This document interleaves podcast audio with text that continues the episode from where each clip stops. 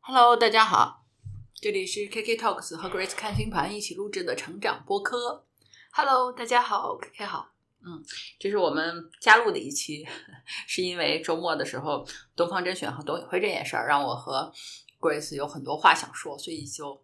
要专门找一期来聊一下，不吐不快。对对对，不吐不快。嗯，所以呢，因为今天是周一嘛，已经尘埃落定了，就是董宇辉没有离开东方甄选啊，老于也和董宇辉直播聊了一下啊，董宇辉依然留在了东方甄选，所以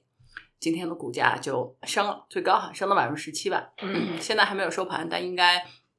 百分之十五以上肯定是有的了。这就是为什么老于一定要在周末找董宇辉一起播的原因，否则的话，你可以想象，如果董宇辉没有嗯确定要留在东方甄选的话，今天开盘股价肯定会再跌。嗯，如果董宇辉要离开去平台别的平台的话，那东方甄选的股价肯定是腰斩，至少腰斩。对，所以我们就转回头来看老于去找董宇辉回来这件事情，到底是百分之多少是出于挽留爱将，百分之多少是出于害怕 礼拜一一开盘又跌没了。我觉得他没有办法，他只能去挽留董宇辉。对啊，所以我就是说，他挽留董宇辉是一个没有办法的事情，他必须得这么做，嗯要不然今天股价就看不得，已经跌下去百分之十五了。 啪啪打脸，啊，对，所以就这这件事情啊，就挺有意思的，所以就反映出来各个方面的问题啊。我们从各个角度来聊一下这个事儿。首先呢，就是大家说啊，都是资本坏啊，或者怎么样。首先呢，就是作为公司的管理层会觉得公司有一个大 IP 是存在风险的，这点是可以理解的。嗯，但是罗永浩说的非常好，就实际上他在交个朋友直播间的公司里面，也在去罗永浩化，嗯但整个这个过程是在他高度配合的情况下完成的。也就是说，他肯定有足够的，至少让他满意的利益啊、股份比啊这样一些东西，所以他非常配合管理层的想法，也理解。然后呢，就慢慢的淡出交个朋友这个直播间。他说，随着他慢慢淡出，现在他播不播的影响都不是那么大了。那整个公司就完成了去大 IP 化的过程。那东方甄选就很恶劣了，对吧？从小作文事件开始，就明显是要巧取豪夺的，甚至不惜用拉踩董宇辉的方式，这个是让打工人就是特别就是意难平的那个部分。嗯而且所有人都说董宇辉没有做过任何对不起你东方甄选的事儿，是吧？你这样来说什么管理层跑去说人家年薪啊之类的，这种完全没有品格的这种措辞啊，就实在是让东方甄选啊，我觉得非常大跌分数吧。嗯，是观感都差的非常对。嗯，所以这是从管理的这个角度。另外一点，我觉得是特别想值得聊的，就是从董宇辉的角度来看这个事儿。我个人觉得啊，董宇辉最有主动权的时候，其实是在老于没有免职小孙的时候。那时候实际上他无论是跳槽，还是说换一个平台或者怎样，他都是最有主动权的。但是，一旦老于把小孙免职了，其实都不是开除，人家还是高管呢，可能是负责别的事儿去了。嗯，啊，然后一旦开掉了，这个时候就舆论压力其实就压在董宇辉身上。以他的性格，他也不太可能做出什么跳槽之类的决定，因为站在别人的角度会觉得说啊，你看老于都为了你把小孙开了，你还离开东方甄选，是不是太过分了？嗯其实老于开掉小孙，就是我觉得跟董宇辉，嗯，当然有影响，但我觉得不是决定性的，决定性的影响是天权儿。 对，呃，决定性的影响是在董宇辉离开之后，天权儿在直播间的表现，所以我也觉得天权儿是友军。嗯，就天权儿的表现，充分的让东方甄选意识到，没有董宇辉之后的直播间，如果放任下去的话，简直不堪设想，所以才让这个小孙免职了。但是，一旦他免职之后，在观感上就好像董宇辉不得不回东方甄选。所以我们从这个角度可以聊一下，就是普通人的就职业的这个角度上，我觉得这是个水逆事件。其实啊我上周的时候给大家写过一篇呃关于这次水逆的预测嗯嘛，因为你知道这次水逆它和之前的都不一样，它这次是水星呢和金星、木星同时形成了两个吉相位。就是在它水逆的时候，而且水星没有和任何其他的星形成行克相位，就这种天象吧，其实特别特别难得。因为木星呢是宇宙第一大吉星，它是带来好运、带来机会的，而金星呢，它是代表了价值、财富、爱等等，就是这些美的东西、好的东西。所以水逆同时携手这两颗星，这个是很多年都没有过。嗯呃所以呢，我就预言了说，这次水逆呢，它是带来祝福的。嗯果然就是董宇辉被祝福到了。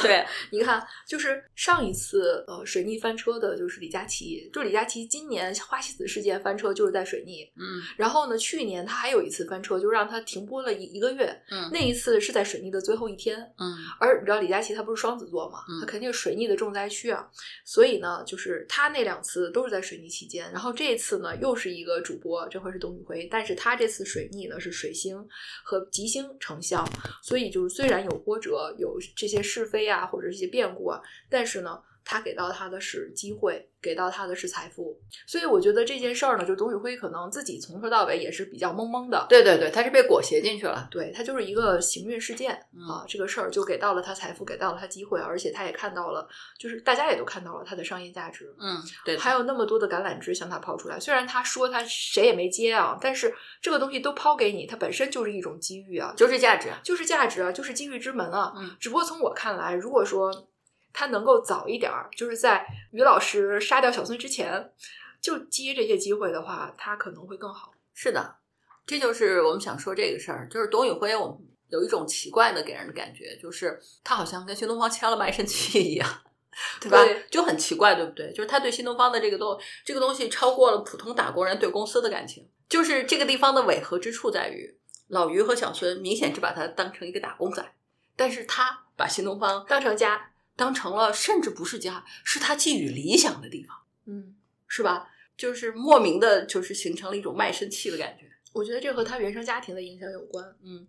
就是他是一个淳朴的农民家庭的孩子，嗯然后他不是城里人，嗯虽然他受过高等教育，嗯然后他也教书育人，嗯是吧？然后他也在网络时代里边从事着这种主播的工作，而且也深受大家的喜爱，但他身上并没有就是这个时代的年轻人应该有的那些过于的淳朴了。对，他在一个商业世界里面，自由的商业世界，劳动力自由流动的时代里面，让我们感觉到了一种完全不自由的感觉。而且他不是，他甚至不是被新东方束缚，他是被他自己束缚。嗯，这就是大家就是所有的，你看大佬都特别爱他的地方，我觉得啊，都说这孩子太好了。对，因为一方面大家会觉得说你怎么这么傻，另外一方面又想我要有这样的员工多好，所以大佬心情很纠结、很复杂。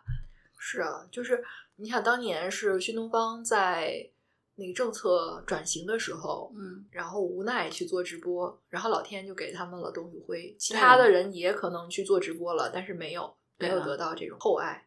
所以那个高途的老板不是说嘛，宇辉不是用来挖的，是用来爱的。啊，所以高途老板情商好高，啊所以接住了泼天的富贵。对，然后那个还有人去找兰姐，嗯，就是张兰，张兰嗯啊，去问说，就是你们要不要挖一下董宇辉？然后兰姐的格局也很高，兰姐说，任何一个公司培养人都是很不容易的，就是老板自己不吃得给员工吃，老板自己饿着得就是 让员工有有钱花，说咱们不能干这种事情，嗯啊，因为任何一个公司培养人都是不容易的嗯，啊。你看人家兰姐既不花这个钱去 挖他，然后又显示了自己的这个格顺局，便还 diss 了 老老于，对，呃，挺有意思的，挺有意思。嗯，对，这里面我觉得给我们普通人的启示是什么？当然了，董宇辉，我觉得确实是就是很难得吧，确实没有的，就是际遇之下才有了这样一个大主播。我觉得，呃，这为什么这就是大 IP 的难得之处，以及让公司们纠结的地方。大 IP 的产生不是靠培养的，就这种大 IP 都是自己的天分和际遇的结合。让董宇辉自己重来一遍，也不一定能成为这样的大 IP，所以它是可遇不可求的。对但是老板们老觉得好像我可以培养，其实是不可能的。这就是为什么老板们看待董宇辉这个事儿和我们普通人看董宇辉的那种心态不一样。老板老觉得说是我培养了你，你再培养一个试试，对吧？其实不是你培养出来，只不过它是一个钻石，就在你这个平台上长出来了。对，但是你知道新东方他们就有这种内斗的传统。对对对，就有很多的第一名，曾经的啊，就是打分第一名的老师，最后都被挤得走了。嗯他们就在一些平台上，就是当时力挺董宇辉嘛，讲这个新东方内斗的历史，说就是二三四五六名他们会合起伙来孤立你，然后他们一起把你选走，这样他们才有机会当第一。对啊， 以前哎，可能现在不是小朋友没有听过，网上还有没有罗永浩当年的那个录音？罗永浩火之前，创业之前，甚至就是他自己做那个就教创业之前，啊就是他做教培机构以前的时候，流行的是他的各种录音，那个录音都听起来特别好玩，有很多关于他上课时候的事儿。啊那时候你就感觉到新东方其实就是也挺有问题的，就是内部也挺有问题。嗯，怎么说呢？就是任何一个一个公司啊，都会是会有一些问题，但是这次表现特别明显，本质上其实就是因为他们的 CEO 就真的是有问题的。嗯就心胸太过狭窄，然后居然一个管理层去妒忌下属，就很明显的妒忌，然后去排挤，这公司好了才奇怪呢。是你看王强也走了，嗯，徐小徐小平平也走了，对，所以就是大家去选老板的时候，我觉得这个是很重要的。大家去对选老板的时候，就是你在一个地方待多久或者怎么样，公司有没有发展，我觉得还是要看老板。就是老板的眼光决定了公司能够发展的有多好，老板的心胸决定了你在这儿待着舒不舒服。嗯嗯，这里面 现在小孙被干掉了，对吧？然后呢，老于说啥？老于说：“哎呀，就是不不存在二选一的问题，说这个，嗯，小孙也可以担任别的职务。”这你就明白了，对吧？小孙肯定是老于的心腹嘛。而且他说小孙只是不够圆滑，哎呀，如果一个老板这样来看待他的话，你就知道，就是就是很难好了，很难好起来了。所以我特别不理解董宇辉啊，他为什么要留在这儿？就是明明这个局面的造成，就是为了去掉他才嗯造成的，但对是啊他却选择留在这儿，就让我有一种就是宗教仪式的那种感觉，就好像是一个特别圣洁的圣子啊，然后被钉在十字架上。然后散发出超越人性的 光辉，然后映照出那些就是想要干掉他的那对些人人的的龌龊和卑鄙。 他为什么要让我们看这些呢？嗯，这这就是就像你说的这个行运事件嘛，是没有办法，就是董宇辉很难在你看两天之内，为什么老于要在周末赶搞定这个事情？我刚才也说了，就是他很难在一两天之内就就把事儿想明白。如果他之前都没有想过的话，很难在这个时候做出决定，所以就是也很正常。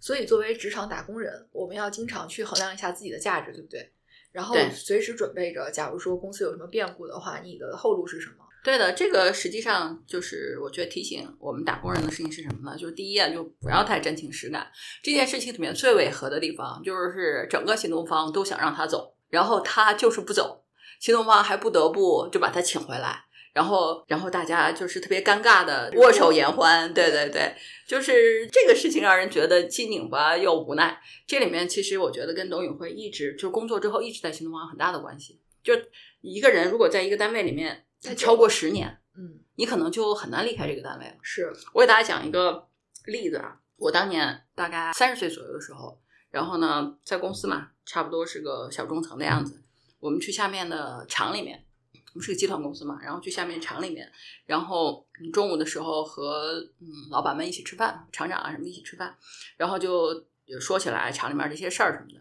然后呢，厂长说啊，说这个工人们都特别好，就是对厂里有很深的感情。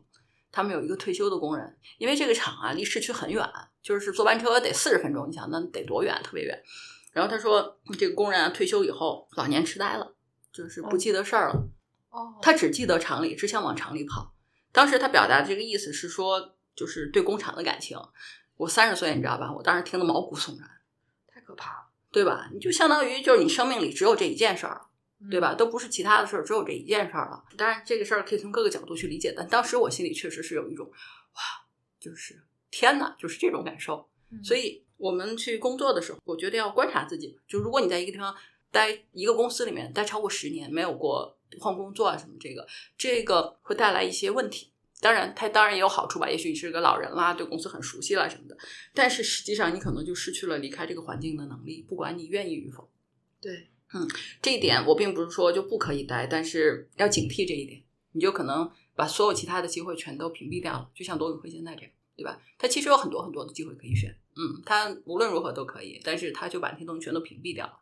嗯，就好像新东方是他唯一的选项一样， 而且又不是说这公司对他好，如果公司对他好，他留在这儿也无可厚非。关键是大家都看得出来，公司想让他走。 对啊，因为直播里边那小孙跟他合体直播的时候，都挤兑他多少次了？嗯，那他就是一直说还他是什么这样昙花一现啦，哎，对什，么之类的，我也看到那视频了。就很离谱。所以就就是第一个就待十年或者是怎么样，那么你说我那我怎么呢？我在这个环境里我怎么去感受这个东西呢？很简单啊，就是你差不多一两年，最多两年，你要把简历更新一下，放到外面让猎头去给你投一下，你看有没有什么公司给你发 offer，就让你去面一下或者之类的，这样你可以感受到你在市场上的价值。这样也给自己一个退路嘛，对吧？公司有可能三十五岁左右了裁人，不是很正常，对吧？让自己不会到时候在一个非常尴尬的位置上。很多人是因为从来没想过这个事儿，觉得那我在公司啊，我跟公司一起成长啊。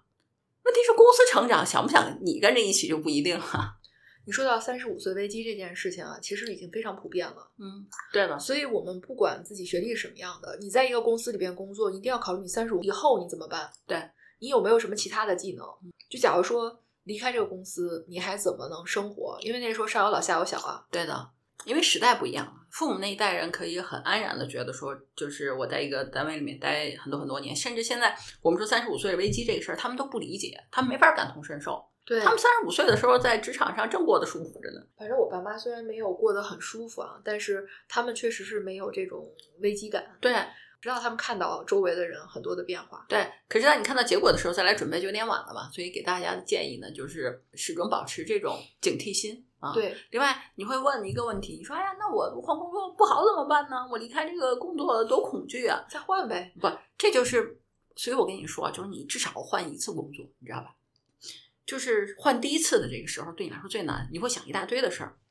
我找不着工作怎么办？当然，一般你换都是找人下家了，所以建议你 投简历嘛。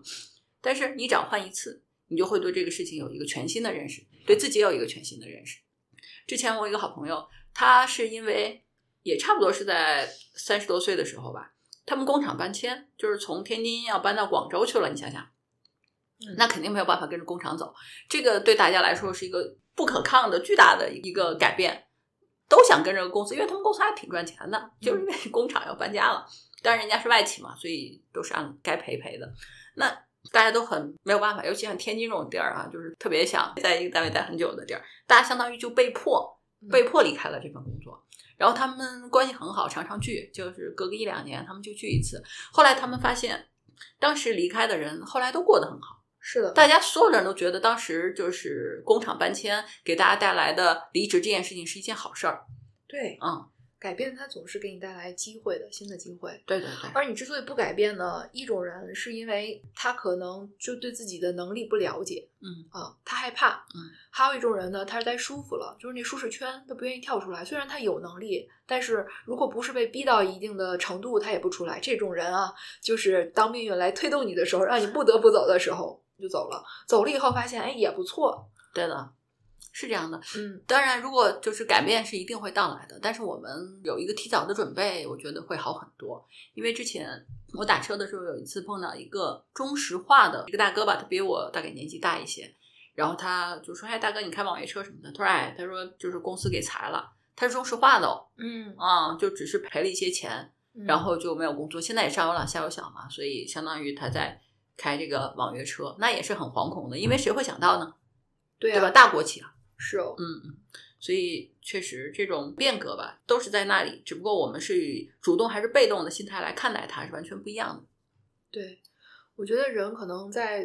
年轻的时候不太会想这些事情，嗯就觉得如果有一个地方啊，他给我的这个工资能满足我的日常的生活，哎我比较满意，然后我跟周围的人啊、又熟了，大家又很喜欢我，你可能就真的不愿意去变。对的，但是呢，嗯，有的时候就是因为你不愿意去改变，然后就错失了很多的机会。实际上，每一次改变都会增加人的能力，是的，对吧？你应对变化的能力，你去找到新的机会，去提升自己的能力，然后你还会认识新的圈子。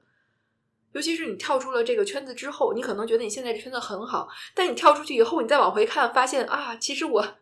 我早就该跳出去，我外面的圈子更大更好。是的，是的，是的。所以就是说回来，董宇辉这件事儿啊，嗯就是实际上这件事情，我不得不说，大家可以看到网上有很多对这件事情的看法，老板们、老板派和我们这些打工派，对吧？对是完全不一样的观点。老板们就共情了老于，你说老于不应该杀掉小孙，是吧？然后像，哎，我真是没想到，连樊登都说，就说，嗯，这是乌合之众吧，影响到了公司的决策。你卖东西的时候怎么不说我们是乌合之众呢？真对新呀鲜， 对呀太离谱了。太离谱了！我觉得任何 to C 的老板都不应该这么说。你卖的不就是大家吗？to B 的我觉得无所谓了，对吧？人家是企业客户，你 to C 的凭什么这么说啊？哦，卖东西的时候我们呃买东西的时候我们是是是组织了去买的吗？不是乌合之众买的吗？ 樊登那公司卖的不是给大众卖的吗？对呀、我就说啊，所以你看，老板的立场这个事儿是多么的，就是他老板的身份啊。所以我们当然都觉得啊，董宇辉受欺负啦，这么好的董宇辉还被欺负是吧？看不过去，我们要 battle，差不多吧？我们普通人这个心态，对的，我们其实并不是说呃老于要去掉董宇辉这个 IP 怎么样，而是说他用的这种方式方法，对的，就是你，你没有给到他该有的价值，对啊，然后你还要这样生硬的去用用这种方法，这都什么年代了，你还用这种方法对啊去，抹治黑别人的方法，抹黑别人的方法去置他于死地，是不是？所以对，所以就说吧，老板的心胸还是很重要的。在这一点上，我觉得要佩服罗永浩。我觉得罗永浩这把年纪还赤子之心，就是挺……虽然我也觉得他共情了，共情了当年被欺负的自己，但是整件事情里面，我觉得罗永浩真是就是，我觉得力挺董宇辉，帮了他很大的忙，对，因为罗永浩是首先他是大主播，嗯嗯，他是真的一线的主播，别人其实都还算不上。第二点呢，就是他说的全在点儿上。嗯就是整个这个过程，对吧？作为业内人，第三，他说董宇辉的价值是东方甄选股权的一半儿，相当于他给董宇辉锚定了身家。嗯而这一点，我觉得实际上是董宇辉就这一次回来之后，董宇辉自己说，呃，薪水涨了很多，挺多的了。这个东西，我觉得是很很重要的一件事儿。对，老罗才是真帮他，对老罗才是真帮他，确实是这样。而且老罗也当过老板，他能就是站在商业规律的角度来说这事儿，而不像是吧？别的老板说是乌合之众的狂欢啦，说什么呃裹挟了管理层啦，就是那种论调是吧？就是就是资本的腔调，人大家都是打工人过来的嘛，说的好像都没打过工一样，没有道理对呀、啊。所以我觉得，就就这次我对罗永浩是觉得挺加分挺厉害的，对加分，我觉得挺棒的。 嗯，对，所以呢，我们就是和 Grace 聊这么一期，是吧？就是从我们的角度来看待这件事儿。对的，对的，我觉得这个水逆啊，大家一定要重视，因为这个水逆还没结束啊，它要到明年一月二号才结束呢。嗯所以呢，就是在这个水逆开始的时候，这小作文那天，就水嗯逆开始的时候，以及呢它结束的时候，这两头都很容易发生一些事情。嗯，如果也有属于你们的泼天的富贵啊，什么泼天的机会啊，你们也可考虑考 虑啊，抓住一 下。哎，抓住 一下。对对对对，是的，是的。所以我们作为打工人嘛，是吧？还是致力于提高自己的价值吧，为公司的贡献度嘛。董宇辉就是因为有这样的价值度，他的价值体现在只要他说我要离开东方甄选，东方甄选的股价就跌一半 儿，对，应就声是下跌。对，往上涨多少咱不好说，跌一半儿这个事儿是妥妥的。是的，是的。当然了，我们都没有像董宇辉那么厉害啊，大 IP 我们都没有，但是我们也可以在我们自己的职业生涯里边去提升我们自己的价值。然后对，，要去思考这些，就哦对不管你现在是多大，是吧？你年纪是几何，都可以考虑这个问题。这是一个多元化的时代啊，所以就是我们可能看待很多问题的角度啊，或者为自己的职业生涯所做的准备啊，也和以前不太一样。我我还要补充一点啊，嗯就是如果你在职场里边你兢兢业业地努力，而且你自己能力还不错的话，咱不说那顶尖儿，就你能力还不错，但是呢，你总是被职场给你针对了，或者你老是犯小人。啊，或者总是你的上级领导看你不顺眼，这种啊，我跟你讲，因为有好多姑娘来找我咨询职业的时候，都是遇到这种情况，实际上就是她们该动了。嗯，知道吗？这其实就是老天在告诉你，你该动了。那你如果说把职场当家，尤其是巨蟹座的人啊，他对职场就特别有那种感情，你知道吗？因为我之前也有过啊，把职场当家，只要他不开我，我能在那儿干到六十天岁。荒地老。对对对，没有问题的，你知道吗？但是最后是因为就是很多的事情一直让你不愉快，然后你就想为什么呀？哦，想明白了，走了。嗯那么走了以后更明白了，哦，原来我是被针对了，嗯别人不容你，啊对他的他忌惮你，对他的又要用你，他要防着你，他还要整你，对而这种地方呢，就是属于公司不好。那么公司不好呢，不是咱们的问题，这公司价值观不行，那是咱们之前没有了解。如果咱们了解了，咱们还一直不走，那就是自己的问题，是的，知道吗？所以董宇辉也是，就是他这一次是全网嘛都会去支持他，这是为什么说他可能错过了一个好的机会，下次再有这个事儿，对吧？就很难是这样子，但是这个事儿一定会发生的。是的，啊，一定会发生的，因为这个小作文事件看似偶然，实际上是必然的，就不是在这个事儿上，也是在别的事儿上。因为公司文化就是这样子。居然新东方开年会的时候，董宇辉没有票进不去，啊，